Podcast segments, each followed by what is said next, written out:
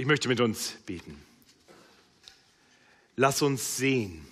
Wir haben das gerade gesungen. Lass uns sehen die Herrlichkeit des Christus, lieber Vater, wenn dein Wort verkündigt wird.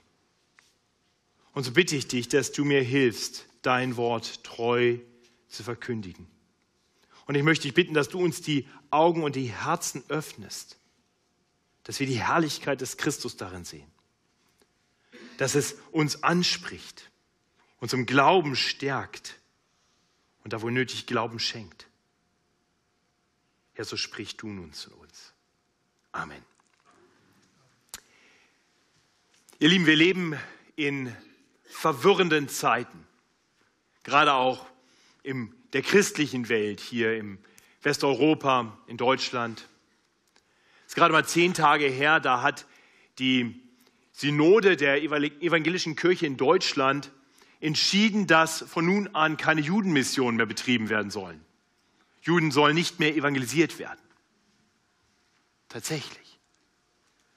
Es ist noch kein Jahr her, dass der Vorsitzende der Evangelischen Allianz in Deutschland sich sehr explizit dafür ausgesprochen hat, ja sich gewünscht hat, dass auch in evangelikalen Gemeinden wir dahin kommen, dass es eine Koexistenz geben kann von sich wieder gegenseitig widersprechenden Verständnissen von Ehe und von Sexualität.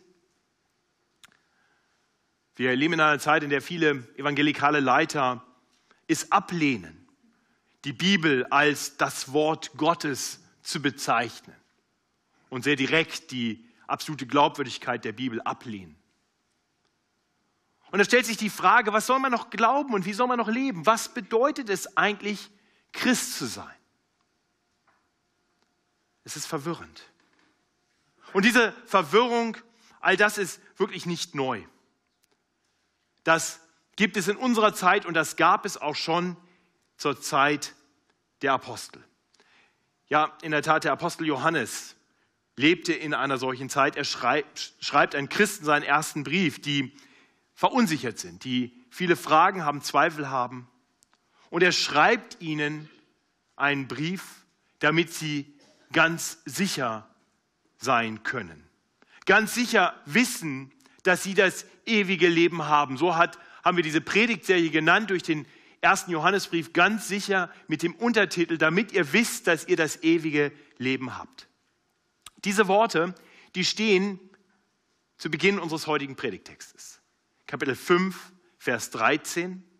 Mit diesem Vers beginnt wirklich der Briefschluss, der Abschluss dieses Briefs. Und hier erklärt Johannes gleich zu Beginn, warum er den ganzen Brief geschrieben hat. Er schreibt, das, diesen Brief, das habe ich euch geschrieben, damit ihr wisst, dass ihr das ewige Leben habt, die ihr glaubt an den Namen des Sohnes Gottes. Johannes möchte also, dass Christen sicher sind, dass sie Gewissheit haben, dass sie wirklich Gottes Kinder sind.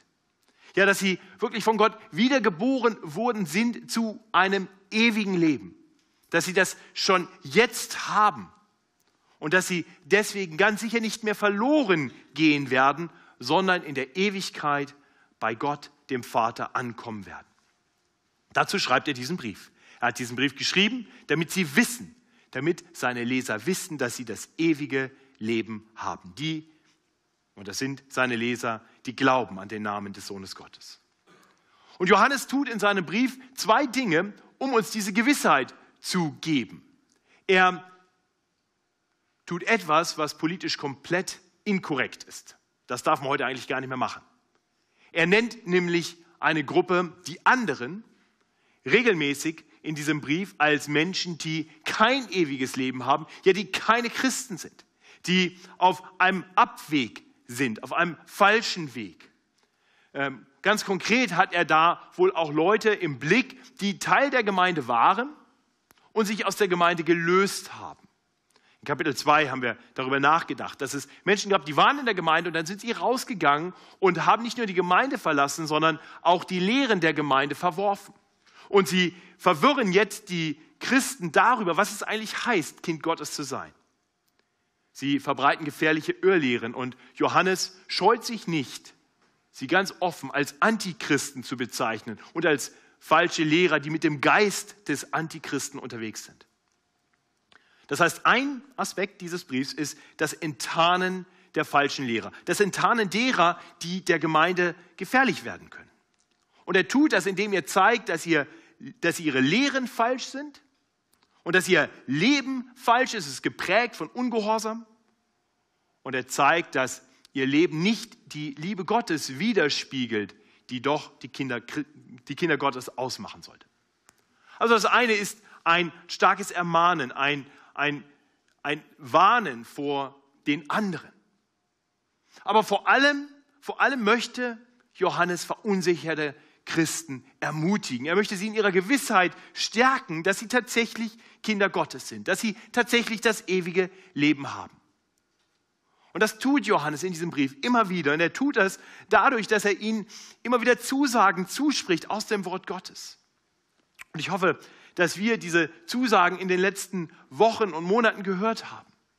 Zusagen von einem gnädigen Gott, einem Rettergott, der aufgrund seiner großen Barmherzigkeit und Liebe Sünder angenommen hat als Kinder, sie wiedergeboren hat zu einem ewigen Leben. Und deswegen müssen Christen nicht in Angst leben, sie müssen nicht zweifeln. Er sagt ihnen, dass das Blut Jesu, das Blut des Sohnes Gottes, sie rein macht von aller Sünde. Er spricht ihnen zu, dass sie einen Fürsprecher haben beim Vater, wenn sie sündigen. Und dass Jesus Christus gekommen ist, um uns von unseren Sünden zu befreien. Er ist die Versöhnung für unsere Sünden. Was letztendlich nichts anderes heißt, dass, als dass Jesus am Kreuz von Golgatha gestorben ist, um, um unsere Schuld auf sich zu nehmen. Um die Schuld, die wir alle in unserem Leben haben, von uns zu nehmen, sodass wir befreit von der Schuld, die Jesus nun bezahlt hat, wieder Zugang zum Vater haben. Wir sind versöhnt mit Gott. Wir sind geliebte Kinder Gottes. Wir sind angenommen bei unserem perfekten, liebenden, himmlischen Vater. Und so ermutigt er seine Leser. Er kennt seine Leser. Er weiß, dass sie Christen sind. Das sagt er immer wieder. Er spricht ihnen ein ums andere Mal Dinge zu. Wir sehen das in Kapitel 2 ab Vers 12. Ich lese uns da nochmal einen kleinen Auszug. Liebe Kinder, ich schreibe euch, dass euch die Sünden vergeben sind um seines Namens willen. Ich schreibe euch Vätern, denn ihr kennt den, der von Anfang an ist. Ich schreibe euch jungen Männern, denn ihr habt den Bösen überwunden. Und Johannes will jetzt, dass, dass die Christen, dass die Gemeinde, der er hier schreibt, wächst in dieser Gewissheit, dass sie das ewige Leben haben. Und nun könnte es ja sein, dass Menschen sagen, na gut, das mag ja sein, dass Jesus das alles getan hat, was wir hier gerade bedacht haben, aber gehöre ich dazu? Und damit seine Leser wissen, dass sie wirklich dazugehören, da gibt er ihnen jetzt drei Tests. Wir haben in den letzten Wochen häufig darüber nachgedacht, diese drei Tests, den Test der Liebe und den Test des Gehorsams und den Test der guten Lehre. Und ich habe so im Rückblick auf die Predigtserie mir die Frage gestellt, ob das richtig angekommen ist bei euch. Ob wir verstanden haben, was es mit den Tests auf sich haben. Vielleicht ist das Wort nämlich gar nicht so gut gewählt. Test könnte ja so klingen wie, wie ich muss jetzt einen Test bestehen, das ist eine Prüfung und wenn ich die bestehe, dann bekomme ich etwas.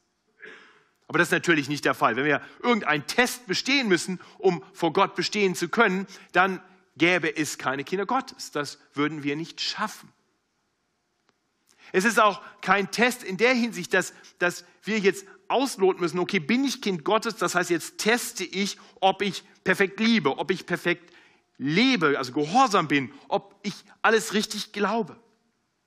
Nein, Johannes möchte hier nicht in diesem Sinne einen Test geben, um, damit Leute was herausfinden können, was sie vielleicht noch nicht wissen. Er gibt ihnen in diesem Sinne keine Tests.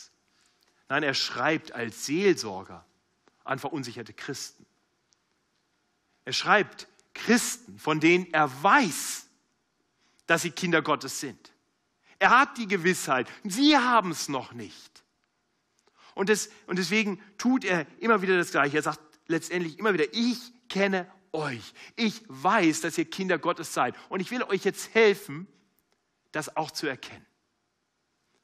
Und so schaut er sich die Menschen an. Er schreibt ihnen, spricht ihnen zu und sagt, schau dich doch mal an.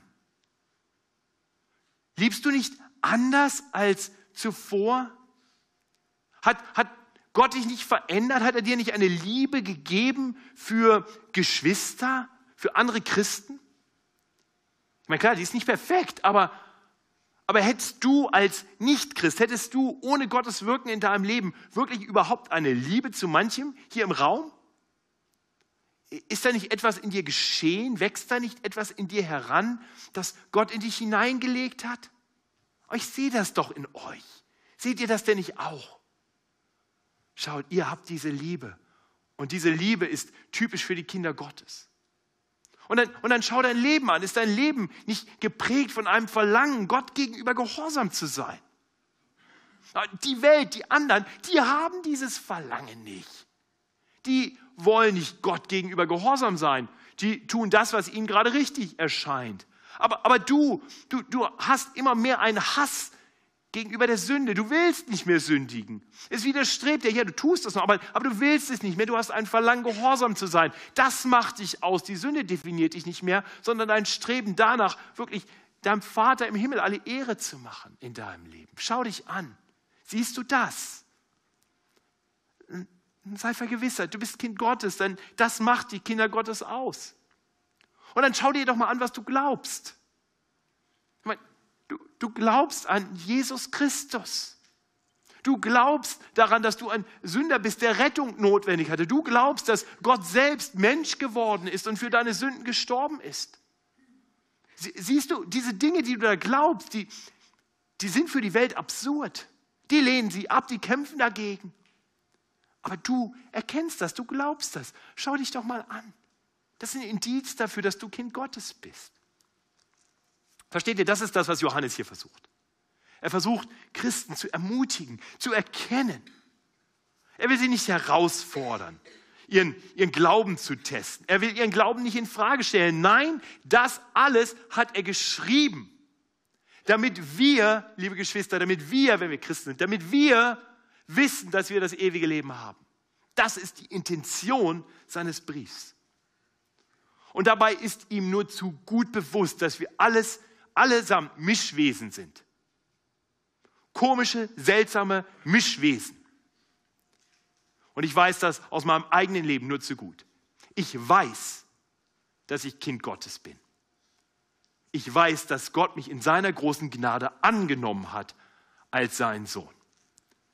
Ich weiß, das habe ich nicht verdient, aber ich weiß, dass ich Kind Gottes bin. Und ich, und ich kann feststellen, und ich hoffe, du kannst das in ähnlicher Weise von dir sagen, ich kann feststellen, dass Gott in mir etwas wirkt, dass er durch seinen Geist in mir Liebe wirkt. So erstaunlich das sein mag, ich habe euch alle lieb. Ich habe selbst die ganz seltsamen Leute in unserer Gemeinde lieb. Und ich kann euch sagen, das wäre früher nicht der Fall gewesen. Das ist neu. Und und doch bin ich manchmal lieblos. Bin ein Mischwesen, weil in mir auch immer noch diese Lieblosigkeit in meinem sündigen Fleisch steckt. Und ich kann euch sagen, ich habe wirklich ein Verlangen, Gottes Willen zu tun. Ich kann euch sagen, ich war heute Nachmittag joggen und ich, mein Gebet war wirklich, Herr, veränder mich. Ich will bestimmte Dinge nicht mehr tun. Ganz konkret ging mir heute Nachmittag durch den Kopf, ich will ein besserer Ehemann sein. Ich will meine Frau besser lieben. Und ich merke, wie ich da immer wieder auch versage. Ich bin so ein komisches Mischwesen. Ich bin Kind Gottes und da ist schon was von angekommen in meinem Leben und ich habe das Verlangen, gehorsam zu sein, aber ich scheitere auch immer wieder. Und, und dann weiß ich, ich, ich glaube an Gott. Ich glaube wirklich an Jesus Christus. Ich bin davon überzeugt, dass Jesus der Sohn Gottes ist, der in diese Welt gekommen ist, um am Kreuz von Golgatha für die Sünden zu sterben, aller, die sich jemals ihm im Glauben zuwenden, sodass wir befreit von aller Schuld, Schuld vor Gott stehen können. Und doch hat mein Glauben immer wieder auch auch so Punkte, wo ich, wo ich nicht wirklich glaube. Sonst würde ich ja gar nicht sündigen. Wenn ich wirklich perfekt Gott vertrauen würde, würde ich immer tun, was er sagt. Weil er meint es doch gut mit mir, aber mein Glaube ist manchmal schwach. Ich bin ein komisches Mischwesen. Und ich glaube, das wahr für uns alle. Aber Johannes schreibt hier nicht, um zu sagen, jetzt schau dich mal an. Wo stehst du jetzt wirklich? Genug Liebe? Genug Gehorsam? Genug Glaube? Nein, Johannes schreibt einer Gemeinde, um ihr Mut zu machen um sie zu bestärken in ihrer Gewissheit. Und ihr Lieben, das möchte ich heute auch tun. Ich kenne viele von euch. Ich kenne euch. Ich weiß bei vielen von euch, dass ihr auch seltsame Mischwesen seid. Aber ich weiß, weil ich eure Liebe sehe, weil ich euren Gehorsam sehe und weil ich euren Glauben sehe, ich weiß, dass ihr Kinder Gottes seid und ich hoffe, ich bete, dass diese Predigtserie euch stärkt, gerade die unter uns, die dazu neigen, immer wieder verunsichert zu sein. Manche kenne ich nicht. Und dann bete ich, dass, dass ihr für euch selber erkennt, ob ihr in der Kategorie des Wir mit Johannes seid oder ob ihr noch in einer anderen Kategorie seid. Und bei manchen weiß ich, aus Gesprächen, bei manchen weiß ich, dass ihr hier seid, weil euch der christliche Glaube interessiert, aber ihr auch klar sagt, na, ich bin mir noch nicht sicher, ob ich das alles glaube. Ich würde mich noch nicht als Christ bezeichnen. Und dann ist es mein Wunsch, dass, dass du dich herausfordern lässt durch das, was du gehört hast, dass du anfängst, darüber mehr nachzudenken und dass du wirklich erkennst, dass die Lehren des Johannes über Jesus, den Christus, wahr sind. Dass du immer mehr dazu kommst, wirklich ihm zu vertrauen, dass du dich abwendest von einem selbstbestimmten Leben hin zu einem Leben unter seiner guten Herrschaft. Und ich kann dir versprechen, wenn du anfängst zu glauben, dann wird Gott dir seinen Geist geben und der wird dich verändern. Durch seinen Geist wird er dir mehr Liebe geben. Er wird dir eine seltsame Liebe geben für die Leute, die sich auch Christen nennen. Und er wird dir ein größeres Verlangen geben, gehorsam zu sein. Und so ist es mein Gebet, dass Gott in dir dann auch so wirkt. Und du dann auch die Gewissheit haben kannst, dass du ein Kind Gottes bist und das ewige Leben hast. Das ist die große Zusage, die steht am Anfang unseres Predigtextes für heute. Das ist wirklich die Kernintention des ganzen Briefs. Aber darüber hinaus gibt uns Johannes noch weitere Zusagen am Ende seines Briefs. So lesen wir in Vers 14. Und das ist die Zuversicht, die wir, also wir Christen, haben zu Gott. Wenn wir um etwas bitten nach seinem Willen, so hört er uns. Und wenn wir wissen, dass er uns hört, worum wir auch bitten, so wissen wir, dass wir erhalten, was wir von ihm erbeten haben. Stimmt das wirklich? Lieber Christ, deckt sich das mit deiner Erfahrung? Einige sind mutig und schütteln den Kopf. Und ich glaube, das trifft auf uns alle zu. Wir alle haben doch schon für Dinge gebetet, wo wir erlebt haben, diese Gebete sind nicht beantwortet worden. Wir alle haben auch schon Dinge gebetet, für Dinge gebetet, von denen wir eigentlich wissen, dass, dass sie Teil von Gottes Willen sind. Zum Beispiel habe ich schon viel gebetet für die Bekehrung von bestimmten Menschen. Und ich weiß, ich, kenne ganz konkret, es gibt Menschen, für die ich gebetet habe und die sind im Unglauben gestorben das Gebet ist nicht erhört worden, obwohl Gott doch in seinem Wort sagt, dass er will, dass alle Menschen zur Erkenntnis der Wahrheit kommen. Nun, die Problematik damit ist, dass, dass wir falsch verstehen in diesem Punkt, was es hier mit dem Willen Gottes auf sich hat. Gottes Wille ist vielschichtig und worum es hier geht, ist nicht der allgemeine Wille Gottes. Wir dürfen natürlich für all diese Dinge beten, aber wir wissen auch, dass Dinge, die Gott allgemein will, er nicht immer durchsetzt. Auch nicht immer, wenn wir darum beten, durchsetzt. Nein, worum es hier geht, ist, ist der gute Plan Gottes. Das ist der Wille, den er definitiv umsetzt. Die Bibel nennt das manchmal seinen Ratschlusswillen. Darum dürfen wir bitten mit der festen Gewissheit, dass Gott seinen Plan ausführt. Das sind die Gebete, um die es hier geht. Und, und dieses nach Gottes Willen beten ist dann vielmehr oft ein Ringen. Es ist ein Ringen darum zu erkennen, was ist denn jetzt eigentlich Gottes guter Plan? Was ist jetzt eigentlich sein ganz konkreter Wille? Und manchmal ist es auch ein Ringen darum, diesen Willen für sich selber zu akzeptieren, ihn annehmen zu können. Ich, denke, dass der Herr Jesus uns hilft zu verstehen, um was es hier konkret geht, weil er selber zeigt, wie er einerseits einen allgemeinen Willen hat, und dann andererseits sich aber ganz unterstellt dem souveränen Willen Gottes. Das sehen wir im, äh, Garten ähm, Gethsemane, wo Jesus betet, Vater, willst du, so nimm diesen Kelch von mir, doch nicht mein, sondern dein Wille geschehe. Nun will der Vater laut der Bibel, dass jemand das göttliche Gebot, du sollst nicht töten, bricht. Ah, nee, aber er lässt es zu. Und in diesem Fall gebraucht er es sogar. So, Jesus hat also einen allgemeinen Willen, aber er erkennt, dass Gottes Plan vielleicht doch noch ein bisschen anders aussieht. Und so beugt er sich unter Gottes Plan und er ringt mit Gott im Garten. Er betet dreimal. Und dann ist er bereit, sich diesem Plan zu unterwerfen. Das ist die Art des Gebets, zu der wir hier ermutigt werden. So dürfen wir beten. Das ist auch das Gebet, zu dem uns Jesus selbst einlädt, wenn er sagt, so sollt ihr beten. Vater unser im Himmel, geheiligt werde dein Name, dein Reich komme. Dein Wille geschehe, wie im Himmel, so auch auf Erden. Ich möchte uns Mut machen, immer mehr so zu beten. Nicht Gott zu sagen, was unser Wille ist und was wir uns gerade für einen guten Plan zurechtgelegt haben, sondern zu Gott zu kommen und sagen, hilf mir zu erkennen, was, was ist dein perfekter Plan? Mein Plan, kann ich dir sagen, der sieht so aus.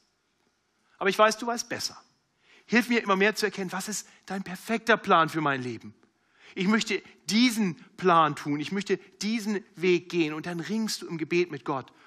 Und dann darfst du wissen, wenn du dann den Willen Gottes erkennst, dass du die großartige Zusage hast, dass er dich nicht nur hört, sondern dieses Gebet auch beantworten wird. Das wünsche ich uns, dieses Vertrauen auf unseren himmlischen Vater, der es so gut mit uns meint, dass er uns mit hineinnehmen will in seinen Plan. Ab Vers 16 zeigt uns dann Johannes eine konkrete Anwendung dieser Aufforderung. Wenn jemand seinen Bruder sündigen sieht, eine Sünde, die nicht zum Tode, eine Sünde nicht zum Tode, so mag er bitten und Gott wird ihm das Leben geben. Denen, die nicht sündigen zum Tode. Es gibt aber eine Sünde zum Tode, bei der sage ich nicht, dass jemand bitten soll. Jede Ungerechtigkeit ist Sünde, aber es gibt Sünde nicht zum Tode. Hier sehen wir eine Aufforderung, dass wir beten dürfen, ja beten sollen. Hier ist es in der Lutherbibel sehr seicht übersetzt. So mag er beten. Eigentlich ist das mehr eine Aufforderung. So soll er beten. Und dieses Gebet soll ein Gebet sein für Geschwister. Ein Bruder, sicher auch eine Schwester. Ein Bruder, der sündigt, der sich also irgendwo von Gott entfernt, der irgendwo auf, auf Abwägen ist. Und wir dürfen beten für diesen Bruder, für diese Schwester. Und wir dürfen jetzt darum bitten, dass, dass Gott diesen Menschen doch wieder herstellen möge. Und wenn wir das tun, dann heißt es, Gott wird ihm das Leben geben. Das ewige Leben ist hier gemeint. Und, und, und das deshalb, weil das genau die Zusage Gottes ist. Nicht eine allgemeine Zusage, sondern ein ganz spezieller Plan. Jesus selbst hat das gesagt. Johannes 6, Vers 39 hat er verkündet. Das ist aber der Wille dessen, der mich gesandt hat, dass ich nichts verliere von allem, was er mir gegeben hat, sondern dass ich es auferwecke am jüngsten Tag. Das ist der souveräne Wille Gottes, der gute Plan Gottes. Jesus verliert keines seiner Kinder. Und, und seht ihr, was Johannes jetzt tut? Er sagt uns zu, dass dass diese Gewissheit, dass wir das ewige Leben haben, dass diese Gewissheit, dass die Kinder Gottes sicher geborgen sind in seiner Hand, uns nicht passiv machen sollte, sondern dass wir eingeladen sind, nun teilzuhaben bei der Ausführung von Gottes guten Plan. Wir können mit Gott zusammenarbeiten. Und wir dürfen wissen, wenn wir so beten, dann, dann wird Gott das gebrauchen. Das heißt, wenn, wenn wir sehen, dass ein Bruder, eine Schwester, jemand, den wir, den wir kennen als Christ, wenn, wenn wir so jemanden sehen, dass der auf Abwege gerät, dann müssen wir nicht sorgenvoll da stehen und sagen, oh wei, oh wei, was passiert jetzt? Verliert er seinen Glauben? Geht er verloren? Wo, wo landet er? Nein, Gott sagt, komm, schau nicht sorgenvoll, sondern fall die Hände und bete. Bete für diesen Menschen. Ringe mit Gott darum und ich sag dir was, dein Gebet, das wird erhört werden. Denn Gott bewahrt seine Kinder im Glauben. Ihr Lieben, diesen Dienst, den dürfen wir aneinander tun. Den dürfen wir füreinander tun. Vielleicht ist das nochmal eine besondere Motivation, auch am Donnerstag zu kommen, zu dieser Session mit Mike Clark, wo es um Jüngerschaft geht. Das ist eine tolle Gelegenheit, dass wir jemanden haben, mit dem wir mit dem wir im Gebet auch ganz eng verbunden sein können. Zusammen Bibel lesen und dann zusammen beten. Und im Gebet dann füreinander eintreten.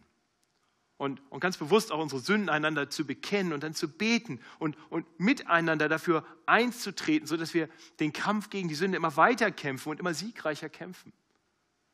Gott möchte solche Gebete und er beantwortet sie. Wir sehen hier aber auch, dass Johannes wieder unterscheidet zwischen zwei Gruppen. Die einen sind seine Adressaten, das sind die Gläubigen, das sind die Brüder.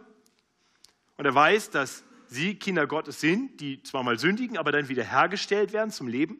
Und dann aber die Gruppe derjenigen, die eine seltsame Sünde begangen haben, nämlich die Sünde zum Tode. er sagt, für die müsst ihr nicht beten, das, ähm, da habe ich keine Verheißung für euch. Und damit sind wiederum ganz sicher die gemeint, die sich aus der Gemeinde gelöst haben, die sich von Jesus bewusst abgewandt haben, die sagen, ach, das alles glauben wir gar nicht. Das waren die Wölfe, die einen Schafspelz über hatten für einige Zeit, aber die durch ihr Gehen gezeigt haben, dass sie nie wirklich dazugehört haben, wie es in Kapitel 2, Vers 19 heißt. Und da sagt er, für diese, da habe ich keine Verheißung. Sie sind mit dem Geist des Antichristen unterwegs, sie sind Kinder des Teufels und Gott verspricht nicht, dass er sie retten wird. Und das ist ziemlich schwarz-weiß. In unserem Leben ist das manchmal nicht so einfach, oder? Äh, ich denke, viele von uns kennen Leute, die sich irgendwo aus der Gemeinde gelöst haben, die sich irgendwo gelöst haben, auch weg von Jesus, die der Sünde mehr Raum gegeben haben.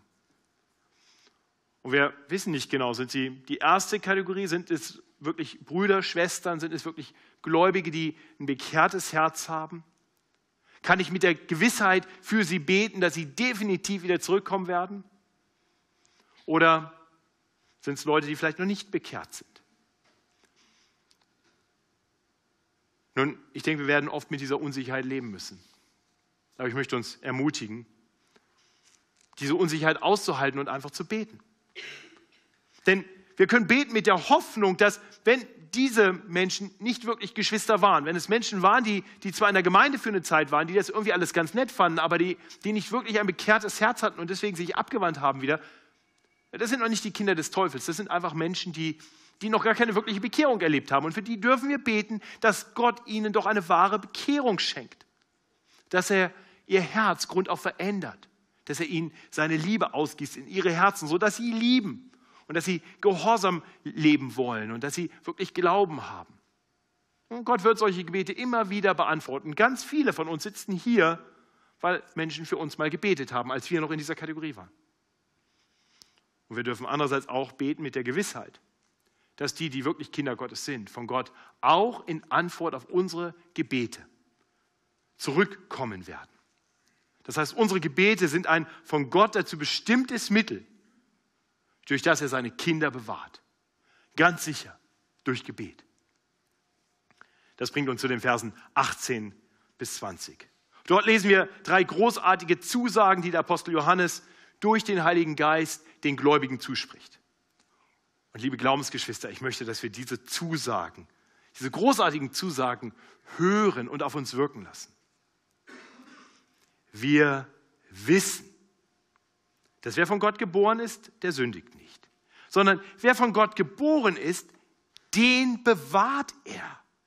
Und der Böse tastet ihn nicht an. Wir wissen, dass wir von Gott sind. Und die ganze Welt liegt im Argen. Wir wissen aber, dass der Sohn Gottes gekommen ist und uns den Sinn dafür gegeben hat, dass wir den Wahrhaftigen erkennen. Und wir sind in dem Wahrhaftigen, in seinem Sohn Jesus Christus. Dieser ist der wahrhaftige Gott und das ewige Leben.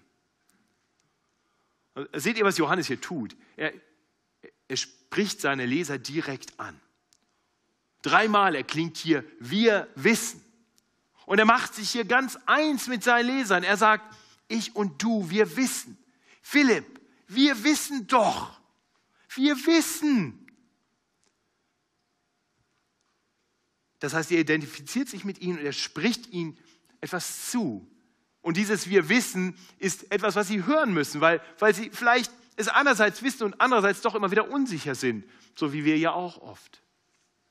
Und wenn Johannes hier schreibt, dass Christen nicht mehr sündigen, dann, dann müssen wir das wieder richtig verstehen. Wir haben darüber schon mal nachgedacht im Rahmen dieser Predigtserie. Hier geht es ganz offensichtlich nicht darum, dass Christen überhaupt nie nicht irgendwie eine Sünde begehen. Okay? Wer von euch könnte das für sich in Anspruch nehmen? Überhaupt nicht sündigen.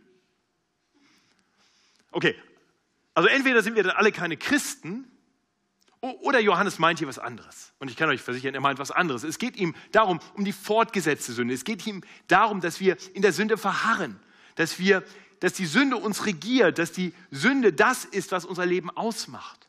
Darum geht es ihm hier. Das, das, kommt in der Übersetzung nicht so gut zum Ausdruck, aber das ist der, der Fokus, das ist das, worum es geht. Denn er hat ja eben gerade noch gesagt, dass Brüder sündigen können, Sünden, die nicht zum Tode führen. Und für die sollen wir beten und die kommen im ewigen Leben an. Also Brüder, die sündigen, sind Christen. In Kapitel 2, Vers 1 und 2 hat er beschrieben, dass er den Brief zwar geschrieben hat, damit wir nicht sündigen, aber wenn wir sündigen, dann haben wir einen Fürsprecher beim Vater, Jesus Christus, und er ist die Versöhnung für unsere Sünden. Also nochmal, Christen sündigen und wir haben einen Fürsprecher weil Jesus für uns gestorben ist. Nein, es geht also hier darum, dass die Sünde letztendlich eben nicht mehr das letzte Wort hat. Dass wir wissen dürfen, dass die Sünde zwar noch da ist, aber wir von Gott bewahrt werden, wie es dann hier heißt. Wir werden bewahrt, weil wir von Gott geboren sind, bewahrt er uns. Und wovor bewahrt er uns? Er bewahrt uns vor dem Feind vor dem Bösen, der versucht, uns zu sich zu ziehen, der uns nach jeder Sünde versucht einzuflüstern, ja, schau doch mal, du bist bestimmt kein Kind Gottes, dann komm doch gleich ganz zu mir. Und Johannes sagt seinen Lesern, wir wissen, er bewahrt uns. Christus hält uns fest, er passt auf uns auf, damit der Böse uns nicht wirklich antasten kann. Bevor wir jetzt auf den falschen Gedanken kommen, dass das heißt, dass das Böse überhaupt gar nichts mehr mit uns zu tun hat und wir einfach nur noch in so einer frommen Wolke rumschweben, kommen wir zu Vers 19. Da heißt es nämlich, wir wissen, dass wir von Gott sind und die ganze Welt liegt im Argen. Schönes Lutherdeutsch, besser übersetzt, eigentlich die ganze Welt ist unter der Herrschaft des Bösen. Das heißt, wir wissen, wir sind von Gott aber die Welt tickt anders. Und, und das bedeutet auch, dass wenn wir dieses ganze Leid in der Welt erleben, wenn wir das Böse erleben, wir wissen dürfen, dass, dass das normal ist. Hier ist nicht was schiefgelaufen. Unser Glaube war nicht irgendwie falsch. Wir sind nicht auf der Loser-Seite, weil irgendwie alles so schwierig und so böse ist. Ist kein Grund, sich von Gott zu trennen. Im Gegenteil, wir sollten noch mehr zu ihm gehen. Denn er bewahrt uns, er beschützt uns. Wir, die wir Fremdkörper sind in dieser Welt, die unter der Herrschaft des Bösen ist.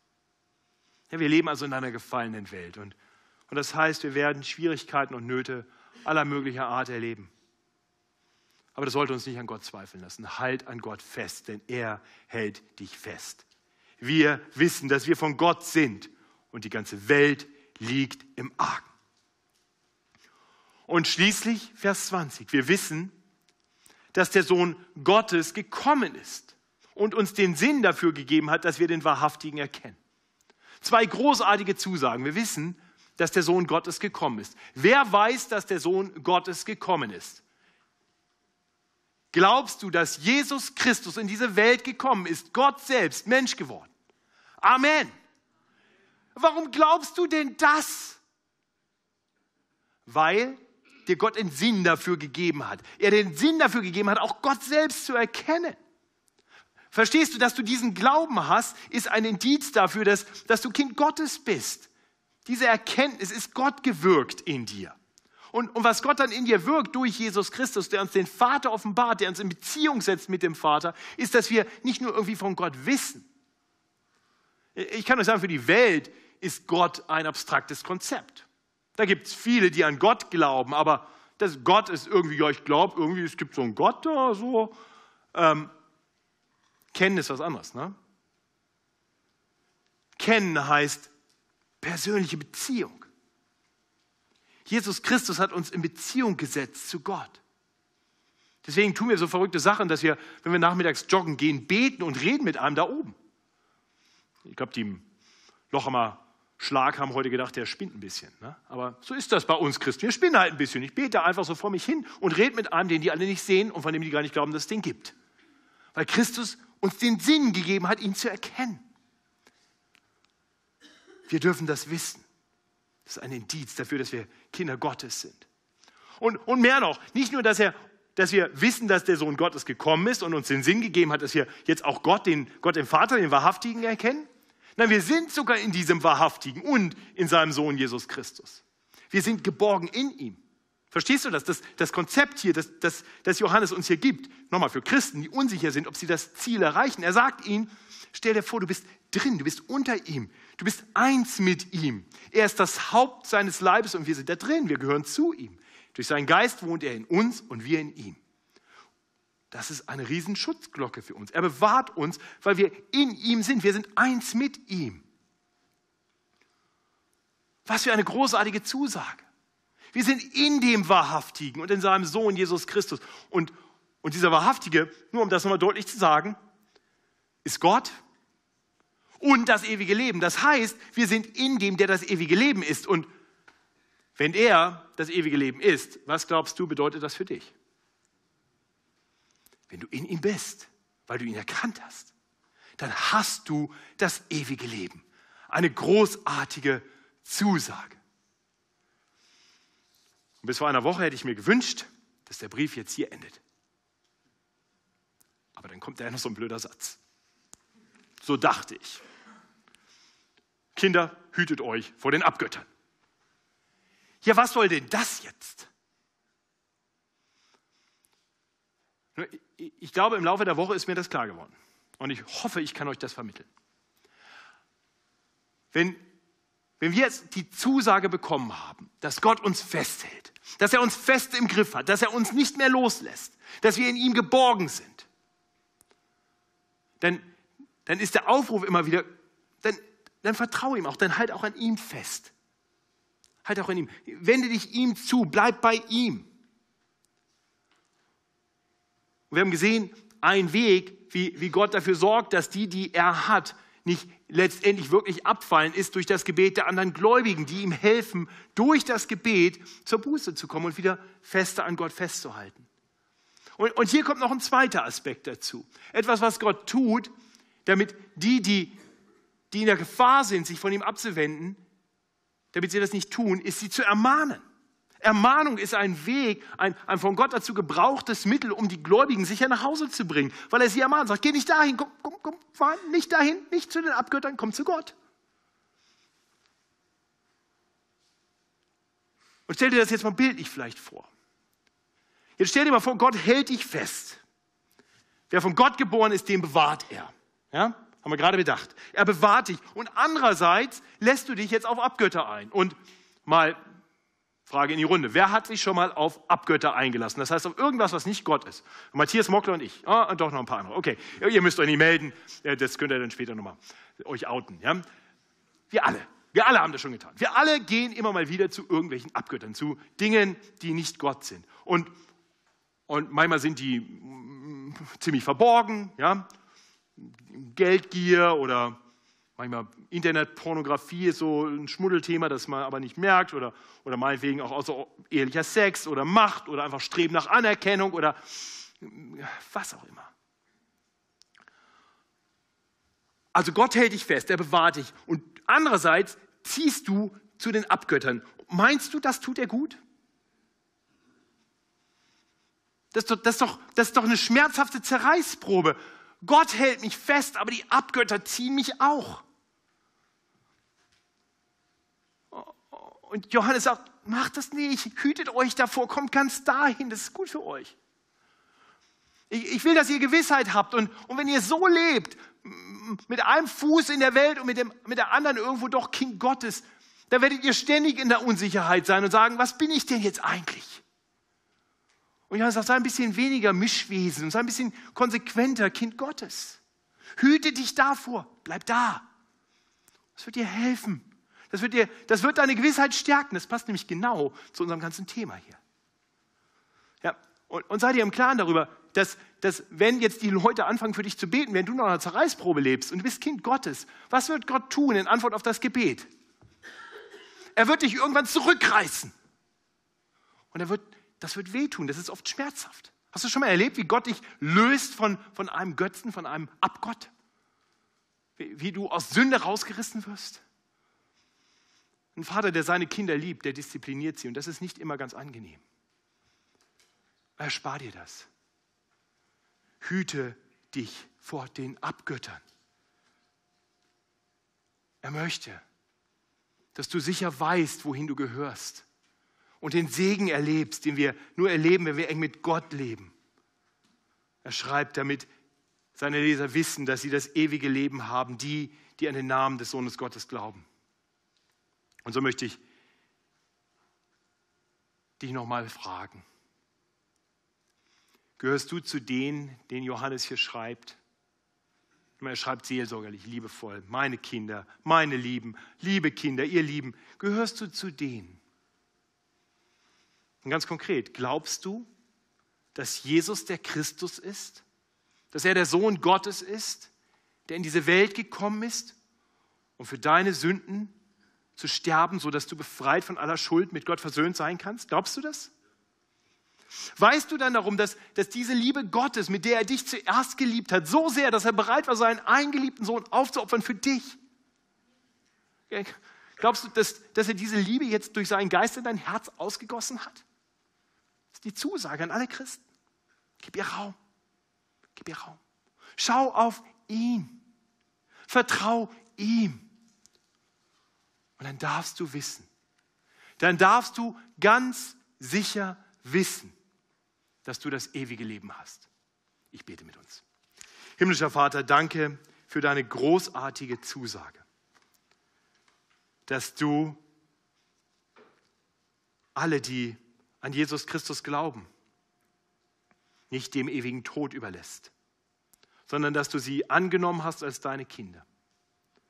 Danke, dass wir wissen dürfen, dass wir nicht nur eine Chance haben, das ewige Leben zu erreichen, sondern dass wir wissen dürfen, dass wir das ewige Leben schon haben und dass es wirklich ewig ist. Oh Vater, wenn, wenn ich mich selber im Glauben bewahren müsste, wenn ich selber irgendwie es tun müsste, dass ich, dass ich das Ziel erreiche, oh Herr, mir wäre Angst und Bange. Es ist so befreiend zu wissen, dass du mich festhältst. Es ist so gut zu wissen, auch als Pastor dieser Gemeinde, dass du deine Kinder festhältst. Auch wenn wenn ich mal versage und die falschen Worte habe. Du machst es gut. Du bringst deine Kinder sicher nach Hause. Danke dafür. Und ich bete, dass die, die noch keine Gotteskinder sind, weil sie noch unter ihrer eigenen Herrschaft leben, noch den Abgöttern Raum geben in ihrem Leben, dass sie erkennen, wie wunderbar, wie gut es ist, ein Kind Gottes zu sein. Dass sie sich dir zuwenden, dass sie lernen, auf Christus zu vertrauen. Herr, schenk doch Umkehr, schenk Glauben. Und so bringen alle deine Kinder sicher nach Hause. Und das beten wir mit der Zuversicht, dass du es tun wirst, denn du hast es verheißen. Amen.